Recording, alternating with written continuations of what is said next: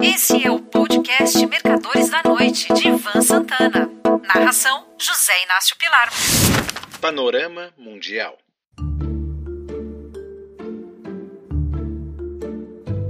Tal como faço todos os meses, já lá se vão algumas décadas, esta semana dei um giro pelos mercados mundiais mais importantes e descobri algumas coisas interessantes. Antes de mais nada, é bom lembrar que não existe mercado bom nem mercado ruim. O que existe são mercados nos quais a gente acerta a tendência e outros nos quais a gente erra. Fora as oportunidades óbvias que deixamos escapar por total falta de atenção. O dólar está forte frente à maioria das moedas conversíveis. Tudo indica que o Fed Federal Reserve Bank, o Banco Central Americano, fará apenas mais uma elevação na taxa básica de juros, ou simplesmente porá fim ao ciclo contracionista hawkish iniciado em 2020 para debelar o surto inflacionário provocado pela pandemia da Covid-19. No momento, os Estados Unidos estão em pleno emprego, ou, mais precisamente, quase pleno emprego 3,8% de unemployment mesmo com o FOMC, Federal Open Market Committee, o Comitê Federal de Mercado Aberto, praticando sua maior taxa básica, entre 5,25% e 5,50% ao ano, desde o início deste século. O iene japonês, por exemplo, está prestes a romper uma mínima de 33 anos. Dentro deste cenário, economia robusta, o S&P 500 ronda sua máxima histórica, o mesmo acontece com o índice Nasdaq. Mudando completamente de setor, o bull market de grãos simplesmente entrou em parafuso. Em Chicago, a soja e o milho acabaram sendo beneficiados, para os ursos, é claro, pela chegada das chuvas e pela safra recorde brasileira. Chocolate com açúcar?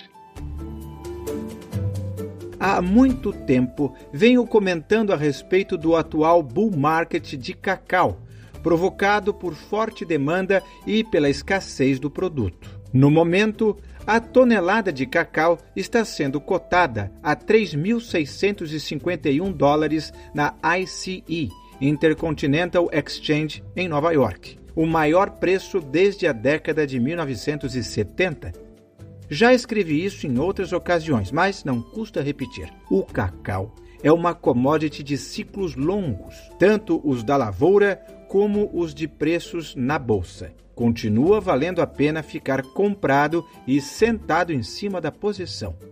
Quem lê minhas newsletters há bastante tempo sabe de minha paixão pelo mercado de açúcar, que, por sinal, está correspondendo.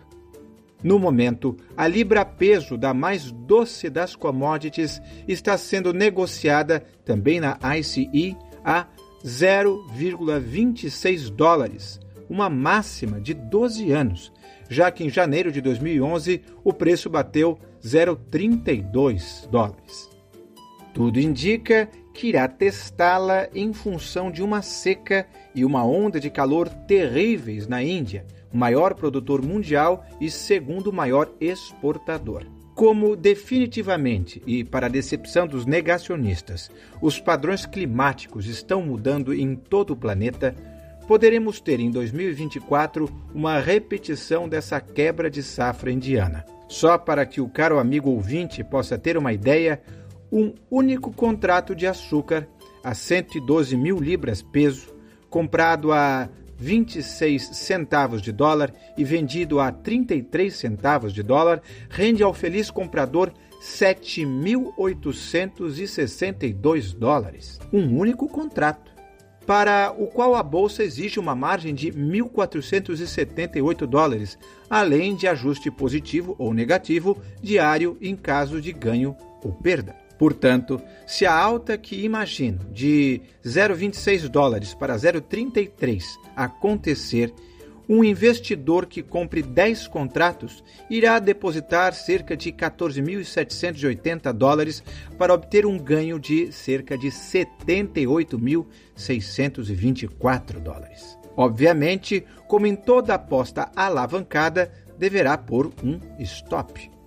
Só que as oportunidades no mercado de açúcar não terminam aí. Como segundo maior produtor mundial e primeiro exportador, o Brasil tem diversas empresas que exploram esse mercado, sendo algumas negociadas na bolsa. Uma delas, a São Martinho, que produz e comercializa açúcar e etanol e subiu 53,66% entre 25 de janeiro deste ano e a última terça-feira.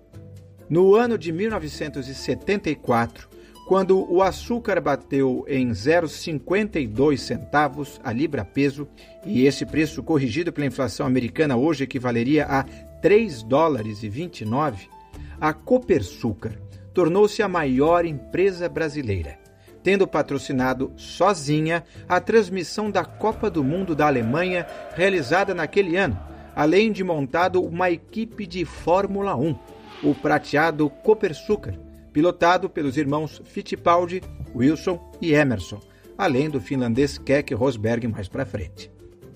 Quem acertou em cheio a alta de açúcar em 1974, seja comprando contratos futuros ou calls na então CSCE, Coffee, Sugar and Cocoa Exchange em Nova York, ou comprando ações da Copersucar nas bolsas de valores de São Paulo, Bovespa ou Rio, então ainda superativa, pôde se aposentar.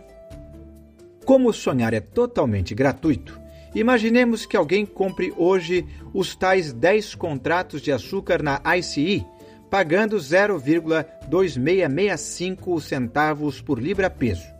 E o mercado repita, com o preço sendo corrigido pela inflação dos Estados Unidos no período, a máxima de 1974. Pois bem, esses 10 contratos para os quais o investidor especulador irá depositar 14.780 dólares, renderão 3 milhões 386 mil 320 dólares.